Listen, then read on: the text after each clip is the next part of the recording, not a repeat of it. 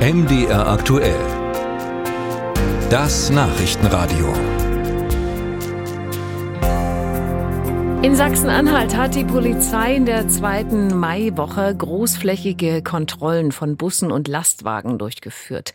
Landesweit wurden da fast 500 Busse und Lkw unter die Lupe genommen. Laut dem Innenministerium in Magdeburg wurden dabei bei 220 Fahrzeugen, also bei fast der Hälfte der kontrollierten Fahrzeuge, technische Mängel und Verstöße gegen die Lenk- und Ruhezeiten festgestellt. Ich habe darüber mit dem Sprecher des Bundesverbandes Güterkraftverkehr Martin Bullheller gesprochen.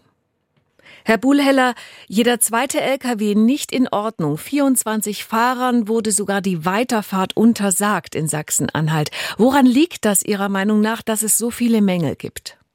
Also grundsätzlich, diese Kontrollen sind richtig und wichtig und wir begrüßen die ausdrücklich und sind auch dafür, dass der Kontrolldruck auf den Straßen weiter hochgehalten wird. Man muss aber die Zahlen richtig zu interpretieren wissen. Es sind hier keine Zufallsstichproben gemacht worden, von denen man aus auf die Allgemeinheit hochschließen könnte. Sonst wird es auf unseren Straßen wahrscheinlich sehr traurig aussehen.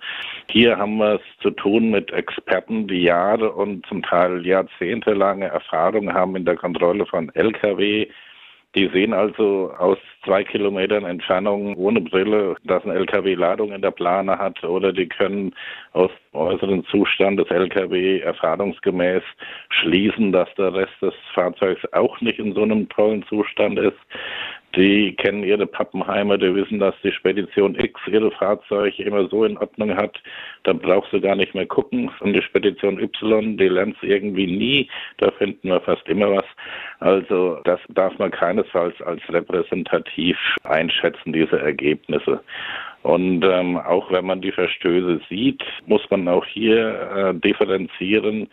Es wird genauso als zum Beispiel technischer Mangel gezählt, wenn irgendwo bei den Rücklichtern ein Lämpchen durchgebrannt ist und zehn andere noch brennen, äh, wird genauso als technischer Mangel gewertet, wie wenn die Bremsscheibe durchgebrochen ist, was dann wirklich ein erhebliches verkehrssicherheitstechnisches Problem wäre. Das und, heißt, ähm, das heißt, die Polizei und das äh, sachsen-anhaltische Innenministerium machen umsonst Alarm. Es ist eigentlich alles in Ordnung. Nein. Nein, das ist nicht alles in Ordnung. Aber es ist nicht so, dass hier wir Angst haben müssen, dass da draußen nur Schrottlauben rumfahren, sondern die Verstöße, die sind äh, zum Teil verkehrssicherheitsrelevant, zum Teil sind es nicht so. Und auch wenn wir jetzt das Beispiel falsche Bedienung des Tachografen hernehmen, da sind zum Beispiel Sachen dabei, wie da hat einer vergessen, nachdem er seinen Anhänger dran gekuppelt hat, von drei Achsen auf fünf Achsen zu stellen, das elektronische Gerät.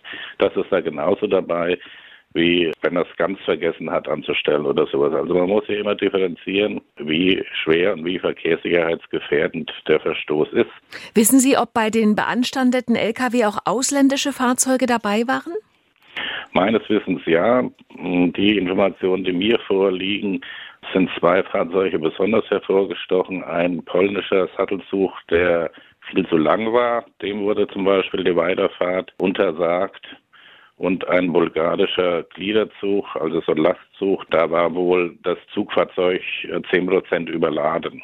Und auch da musste die Weiterfahrt untersagt werden. Der musste also abgelastet werden, bevor er weiterfahren durfte. Laut dem sachsen-anhaltischen Innenministerium kam bei diesen Kontrollen ein sogenannter Sensorikkoffer zum Einsatz, der digitale Fahrtenschreiber aus der Ferne auslesen kann. Was bedeutet das? Der digitale Fahrtenschreiber, der kontrolliert ja die Lenk- und Ruhezeiten des Fahrers, ob er die eingehalten hat. Und das kann mit dieser neuen Technik, kann das also bereits im Vorbeifahren elektronisch gecheckt werden, ob hier Auffälligkeiten vorliegen. Und wenn dem so ist, dann wird das Fahrzeug rausgewunken und wird die Fahrerkarte ausgelesen. Dann kann man dann mehrere Wochen zurückverfolgen, ob der Fahrer immer schön seine Lenk- und Ruhezeiten eingehalten hat oder ob er das nicht gemacht hat. Und ähm, auch hier sehen wir wieder, die werden ja keinen rauswinken, wo die Sensorik gesagt hat, hier ist alles in Ordnung, sondern die werden nur den rauswinken, wo die Sensorik sagt, hoppla, hier ist wahrscheinlich was, guckt euch den mal genauer an.